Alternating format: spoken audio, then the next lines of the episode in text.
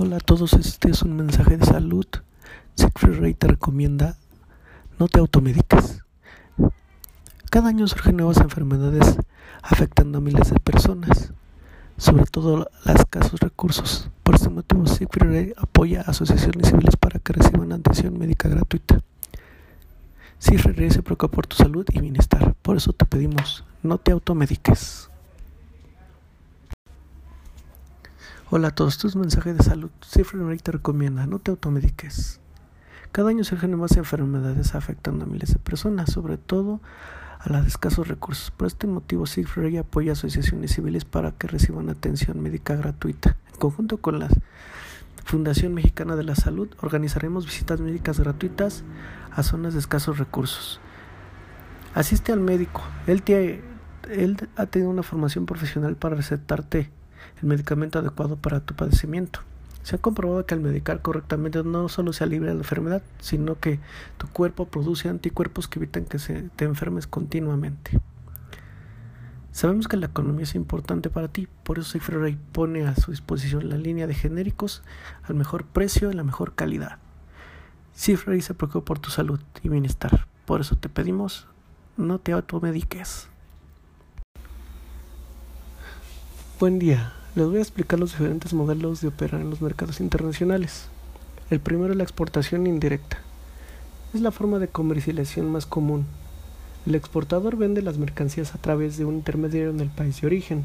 Este se encarga de comercializar al extranjero. Los intermediarios cuentan con dos clasificaciones de acuerdo a su tamaño. Primero, Empresa de Administración de Exportaciones, EMC, por Sport Management Company en inglés empresas comercializadoras de exportaciones, etc., por Sport Trade Company en inglés. Por otra parte, la exportación directa. En este modelo, las empresas se apoyan en intermediarios, agentes de ventas, brokers y distribuidores. Este modelo disminuye los riesgos de pérdidas, ya que los intermediarios son los encargados de colocar las mercancías en el país destino. En este modelo pueden ser incluidas las filiales y sucursales, que funcionan en el país destino y, administradas por inversionistas del mismo país. Modelo de licencias.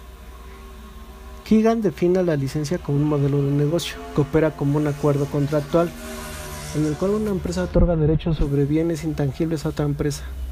El ejemplo más común es el uso de patentes, software, procedimientos, franquicias y marcas.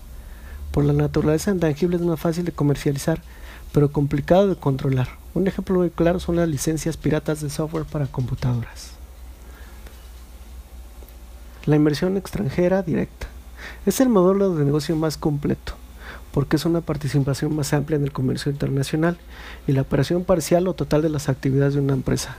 Para este modelo la estrategia que toman las empresas es joint venture o empresa conjunta este es un contrato que permite la participación de personas morales y físicas que aportan sus recursos disponibles, con la finalidad de compartir esfuerzos, riesgos, beneficios.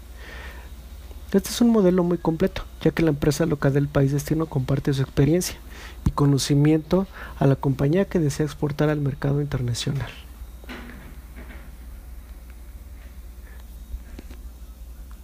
En conclusión, los modelos de comercialización internacional dependen de la naturaleza del producto y del tamaño de la compañía.